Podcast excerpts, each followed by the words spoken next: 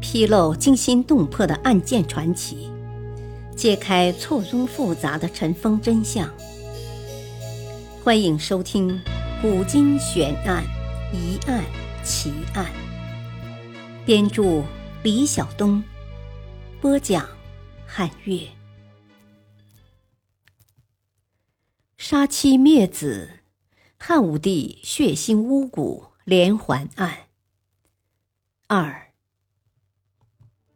江充与太子刘据有过节，江充怕以后魏太子继位，自己会被太子诛杀，便先下手为强，上书汉武帝，说他身体虚弱，是巫蛊作祟。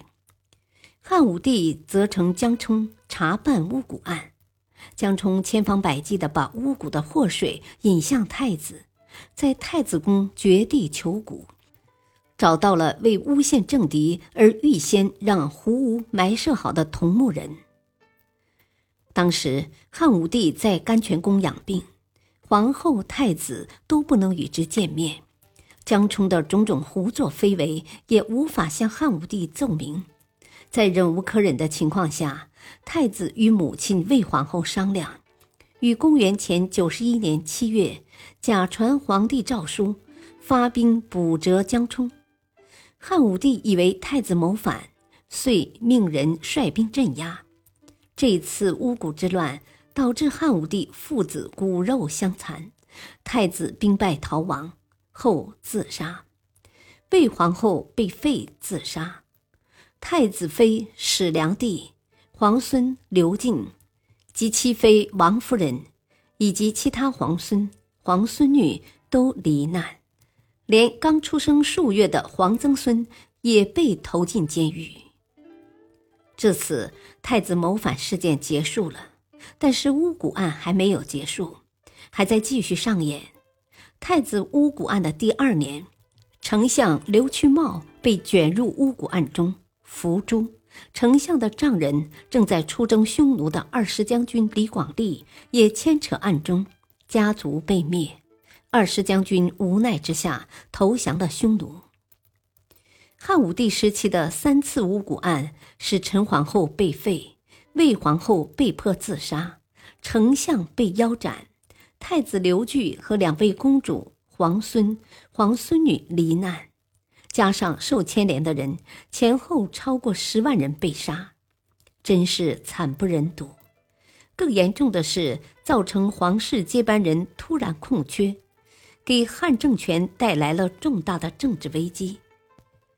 这些巫蛊案真真假假、虚虚实实，给汉武帝带来深深伤害的太子巫蛊案，最终的结果却让人心酸。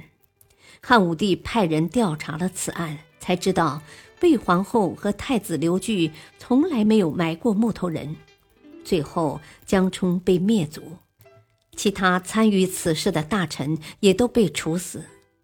营救太子的李寿跟张富昌被封侯。武帝建造了一座思子宫，又在湖县建造了归来望思台。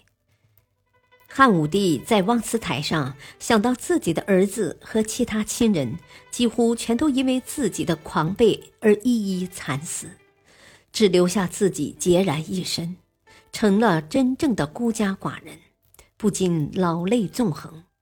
四年后，汉武帝在一片凄风苦雨中黯然辞世。历史话外音：汉武帝自己一手导演的巫蛊案，到了最后让自己孑然一身，可谓是赤条条的来，去无牵挂。而这其中邪恶的人如江充，最终也得到了惩罚。可知冤冤相报之中，自然报应不爽。